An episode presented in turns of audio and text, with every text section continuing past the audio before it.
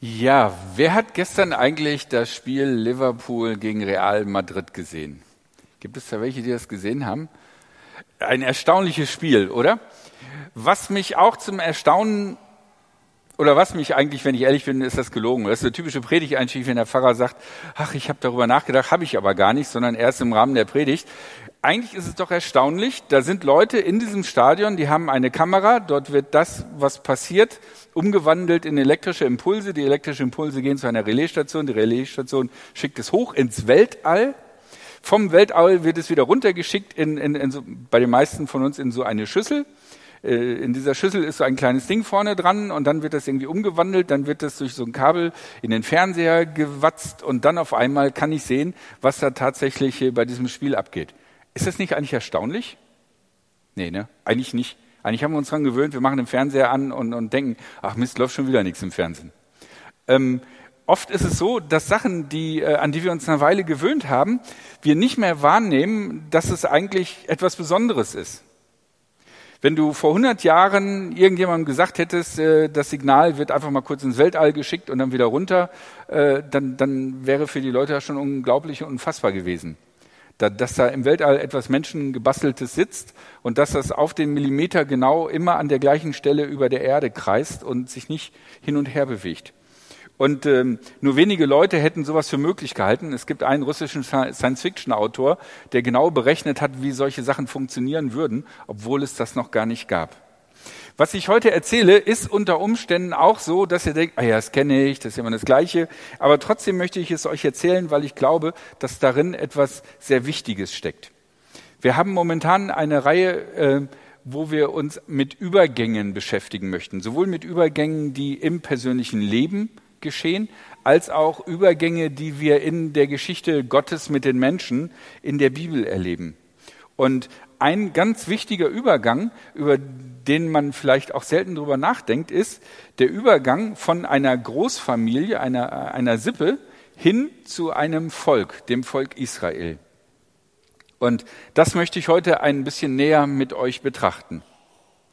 Ganz am Anfang dieser Geschichte Gottes mit dem Volk Israel steht ein einziger Mann, Abraham. Und das ist wahrscheinlich eine Geschichte, die viele ähm, gottesdienstgeübte Menschen schon mal gehört haben, wenn du den ersten Textbild anzeigst. Zack.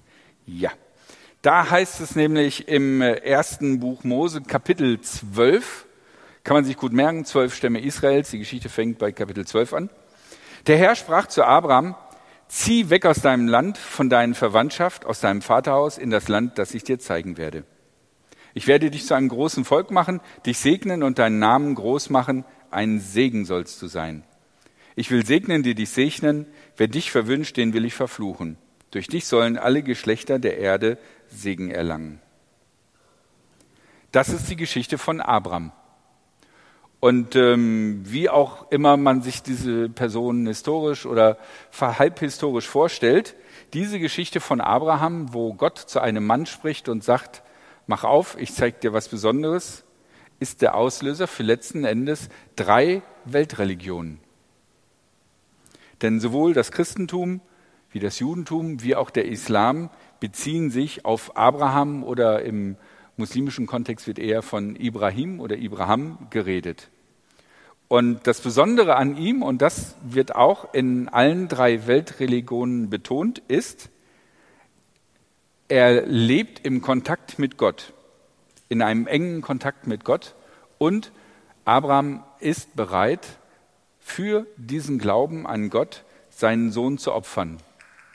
In keiner der drei Religionen wird die Geschichte so erzählt, dass er das auch tut.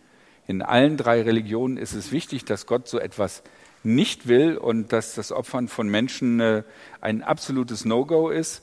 Aber das ist das, was alle drei Religionen miteinander verbindet. Diese entscheidende Startfigur, zu der Gott geredet hat und gesagt hat, folge mir nach, und diese Person reagiert.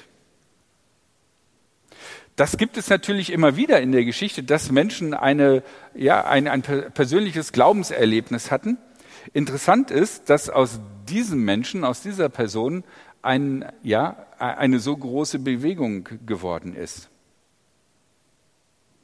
Nun, die Geschichte mit Abraham ist so, dass das große Volk, was aus ihm werden soll, erstmal ein bisschen auf sich warten lässt. Er hat nur einen Sohn, der legal seine Nachfolge antritt. Da teilt sich dann die muslimische und die jüdisch-christliche Tradition. Die Muslime sagen dann, Ismael war der Richtige. Die jüdisch-christliche Tradition sagt, äh, Isaak ist der Richtige. Aber auch äh, Isaak irgendwie, bei Isaak geht es noch nicht richtig los. Da gibt es erst zwei Söhne, von denen auch einer das Erbe antritt, der Jakob. Und dann erst in der vierten Generation sozusagen wird sozusagen der Weg dieses, äh, dieser Verheißungen breiter. Da ist nicht mehr eine Person, auf die es weitergegeben wird, sondern da wird das Ganze größer, indem es auf einmal zwölf Söhne gibt und diese zwölf Söhne die Nachkommen Jakobs sind und diesen Weg des Glaubens antreten. Wie macht sich es deutlich, dass von Generation zu Generation der persönliche Glaube weitergegeben wird. Weil die Tatsache, dass Abraham dieses Erlebnis mit Gott hatte, heißt dann noch lange nicht, dass seine Kinder und seine Nachkommen da irgendetwas mit sich teilen. Gott schließt mit Abraham einen Bund und dieser Bund gilt ewig und dieser Bund wird mit einem Zeichen besiegelt mit der Beschneidung. Und jetzt müssen wir von patriarchalen Strukturen ausdenken. Ähm, diese Beschneidung, die jedes, jeder männliche Nachkomme erlebt, bedeutet sozusagen diese Kopplung der einzelnen Person mit Gott und sozusagen der Ausdruck, ich stehe in diesem Glauben. Das ist also die individuelle Koppelung. Ich und mein Gott. Wir beide gehören zusammen und es gibt ein Symbol dafür. In diesem Falle ist es äh, die Beschneidung.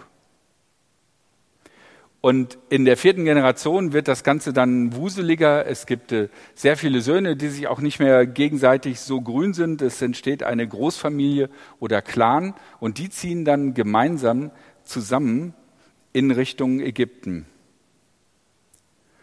Und in Ägypten, dort wachsen sie zu einem Volk, zu etwas, was man nicht mehr Clan oder Sippe nennen kann, sondern was ein Volk ist. Und als dann einige Generationen später Gott zu Mose kommt, da muss er wieder neu anknüpfen. Und wie knüpft er an? Er sagt, ich bin der Gott Abrahams, Isaaks und Jakobs. Das heißt, anknüpfen tut Gott wieder an dem individuellen Glauben der einzelnen Personen. Aber es sind ja nicht mehr einzelne Personen, sondern es ist jetzt ein Volk, eine große Menge von Menschen. Gott gibt dieser großen Menge von Menschen, diesem Volk, ein gemeinsames Symbol, was sie gemeinsam feiern können. Und das ist das Passafest. Der nächste Text bitte. Der Herr sprach zu Mose und Aaron in Ägypten, dieser Monat soll die Reihe eurer Monate eröffnen, er soll euch als der erste unter den Monaten des Jahres gelten sagt der ganzen Gemeinde Israel, am zehnten dieses Monats soll jeder ein Lamm für seine Familie holen, ein Lamm für jedes Haus. Ist die Hausgemeinschaft für ein Lamm zu klein, so nehme er es zusammen mit dem Nachbarn, der seinem Haus am nächsten wohnt, nach der Anzahl der Personen. Bei der Aufteilung des Lammes müsst ihr berücksichtigen, wie viel der Einzelne essen kann. Nur ein fehlerfreies, männliches, einjähriges Lamm darf es sein. Das Junge eines Schafes oder einer Ziege müsst ihr nehmen. Ihr sollt es bis zum 14. Tag dieses Monats aufbewahren. Gegen Abend soll die ganze versammelte Gemeinde Israel die Lämmer schlachten. Man nehme etwas von dem Blut und bestreiche damit die Türpfosten und den Türsturz an den Häusern, in denen man das Lamm essen will. Noch in der gleichen Nacht sollte man das Fleisch essen, über dem Feuer gebraten, zusammen mit ungesäuertem Brot und Bitterkräutern soll man es essen. Hier also eine Anleitung zu einem großen Fest. Und das Interessante ist, dass bei diesem Passafest zwei Sachen miteinander verbunden werden. Auf der einen Seite das Volk als Ganzes. Alle aus dem Volk Israel sollen an diesem Fest teilnehmen und es gemeinsam feiern. Das heißt, das Volk Israel wird zusammengebunden in dem gemeinsamen Erleben des Passafestes. Und trotzdem wird das Ganze aber auch wieder untergliedert für die Familien oder für so viele Leute, wie du in einem Haus versammeln kannst. Und wenn es halt ganz wenige sind, dann musst du dich mit deinen Nachbarn zusammentun. Und wenn bei euch ganz viel los ist, dann, dann sind es viele.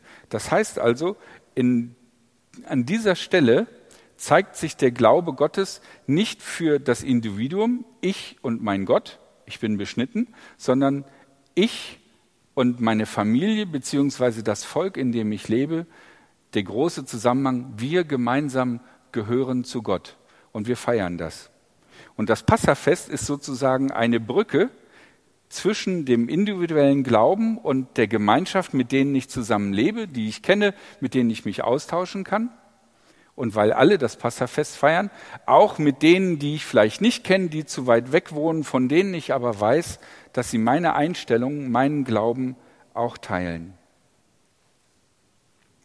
Und dann gibt es noch ein drittes ganz starkes Symbol oder einen, einen, einen, einen weiteren Bund, den Gott dann nicht mit dem Einzelnen, sondern mit dem Volk schließt. Das ist der dritte Text, wenn du den mal bitte anzeigst.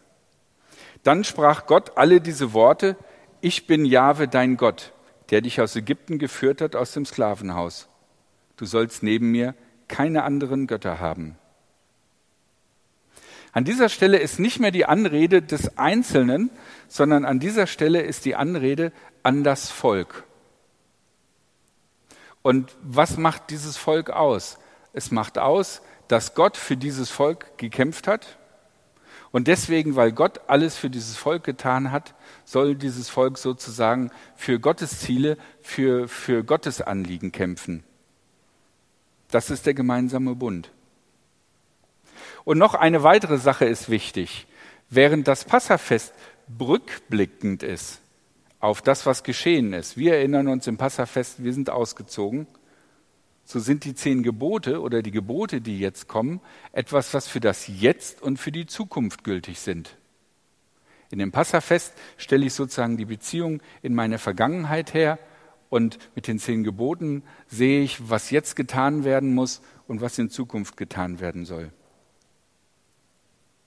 Wir sehen also in diesen, in diesen ersten anderthalb äh, Büchern der Bibel eine Entwicklung von einem einzelnen Menschen, der einen individuellen Glauben hat, den an Nachkommen weitergibt, der hinein in eine Großfamilie wächst und der dann letzten Endes das Bewusstsein eines ganzen Volkes prägt.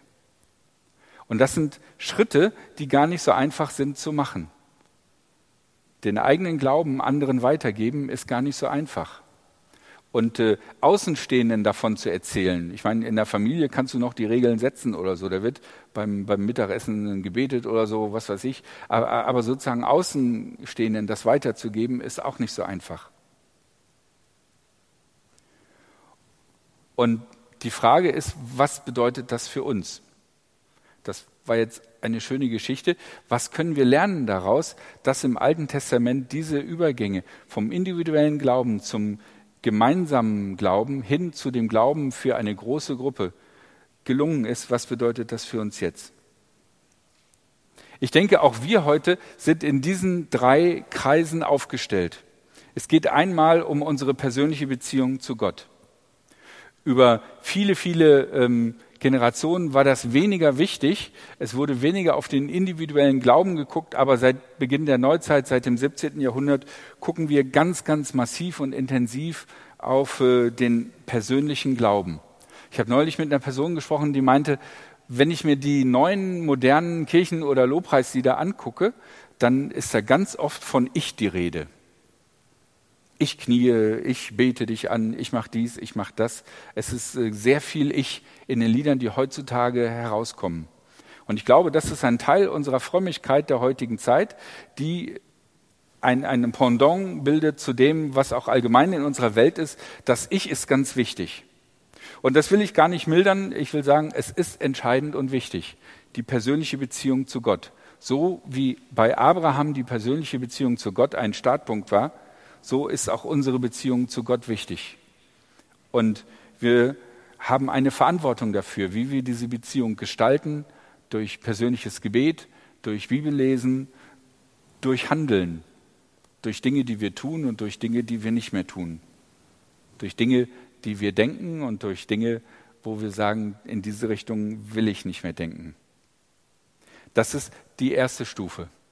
Aber es fragt sich, wie kann das Weiterleben weiter Auswirkungen haben? Und der zweite Kreis, in dem wir Menschen leben, sind die Menschen, mit denen wir engen Kontakt haben, mit denen wir uns verstehen, mit denen wir uns austauschen. Und ich glaube, das ist auch eine ganz wesentliche Beziehung. Und wenn man sich so die Kirchentradition anguckt, finde ich, so wie ich Kirche kennengelernt habe, ich weiß nicht, ob ihr das auch schon erlebt habt. In, bei mir zu Hause in der evangelischen Kirche war es so, jeder kam rein, setzte sich irgendwo hin, maximal weit weg von allen anderen. Äh, ganz selten gab es, dass Leute miteinander geredet haben und hinterher ist man wieder gegangen. Äh, das war so eine, weiß nicht, das war so eine individuelle Glaube. Ne? Jeder glaubt da für sich und so. Man spricht gemeinsam das Glaubensbekenntnis und man ist darin gemeinsam vereint, dass man weiß, wo man aufsteht, wo man sitzt. Aber es war wenig sozusagen eine Gemeinschaft. Aber ich glaube, das ist ganz wichtig, dass wir das brauchen. Wir brauchen Menschen, mit denen wir unseren Glauben teilen und leben können. Ob das Familie sind, ob das Freunde ist, wir haben zum Beispiel in unserer Gemeinde Hauskreise, die sowas helfen können. Der Hauskreisflyer ist in der Mache, der wird demnächst kommen, wo ein Hinweis darauf ist, es ist wichtig, dass wir mit anderen Leuten uns über Glauben austauschen. Vielleicht wissen andere Leute Antworten auf Dinge, die wir nicht wissen, oder sie können uns wenigstens trösten, weil sie es auch nicht wissen. Es ist eine wichtige Sache und Gemeinschaft ist wichtig, deswegen gibt es bei uns Kirchencafé. Und dann gibt es noch den dritten Kreis, das ist der Kreis der Leute, die ich gar nicht mehr alle kennen kann. Das ist äh, sicherlich sehr unterschiedlich, äh, wie viele Leute man kennt. Mir passiert es tatsächlich manchmal noch, dass ich mit Leuten im Kirchencafé in Gespräch komme, wo ich dann frage, und so neu hier oder so, nö, ich komme schon seit drei Jahren. Und dann denke ich so, ah, peinlich irgendwie. Ähm, es gibt allein schon in dieser Gemeinde vermutlich Leute, die ihr nicht kennt wo ihr denken würdet, ja, vielleicht habe ich das Gesicht, sogar, Gesicht schon mal gesehen, aber vielleicht gar nicht. Wie ist es mit den Menschen, mit denen wir in diesem großen Kreis leben? Wir haben einen gemeinsamen Glauben, wir feiern gemeinsamen Gottesdienst. Das sind Dinge, die uns verbinden, aber ich glaube, wir brauchen auch, dass wir eine gemeinsame Vision haben, dass wir etwas haben, von dem wir sagen, das wollen wir erreichen. Das ist wichtig für uns. Ähm, zum Beispiel über Mitarbeit in der Gemeinde, über Dinge, die, die wir gemeinsam anpacken, darüber, dass wir gemeinsam große Teile der Gemeindefinanzen selber aufbringen. Das sind Dinge, die uns sozusagen in diesen großen Kontext hineinstellen und dass wir Teil der evangelischen Kirche sind, eines großen Kontextes. Wir brauchen als Menschen alle drei Kreise und es ist wichtig, dass wir alle drei wahrnehmen wir hier als Gemeinde in Dreisam 3 oder in vielen anderen Gemeinden, aber auch wir als Individuen. Wir sind verantwortlich dafür, dass wir haben einen persönlichen Glauben, den wir gestalten. Es ist wichtig, dass wir eine Gruppe von Menschen haben, mit denen wir Glauben gemeinsam leben und erleben können, uns austauschen können. Und es ist wichtig, dass wir uns auch sehen in dem Kontext einer großen Gemeinschaft, nämlich der Gemeinschaft von Christen.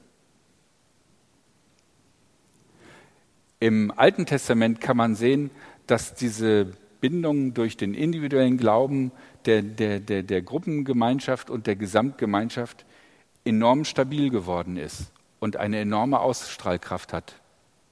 Man kann sich über die Politik Israels äh, streiten und überlegen, ist das richtig oder ist das nicht. Aber das ist so etwas wie ein Volksbewusstsein nach 2000 Jahren Zerstreuung in der ganzen Welt immer noch irgendwie gibt, ist, denke ich, ein Hinweis darauf, dass diese Struktur, den Glauben in drei Bereichen zu leben, dass diese Struktur eine ganz wichtige Sache ist. Von daher achtet auf die Übergänge in eurem Leben, von eurem persönlichen Glauben zur Glauben in Gemeinschaft und vom Glauben in der Gemeinschaft hin auch nach außen hin, zu Menschen, mit denen ihr nicht viel Kontakt habt und die ihr nicht genau kennt.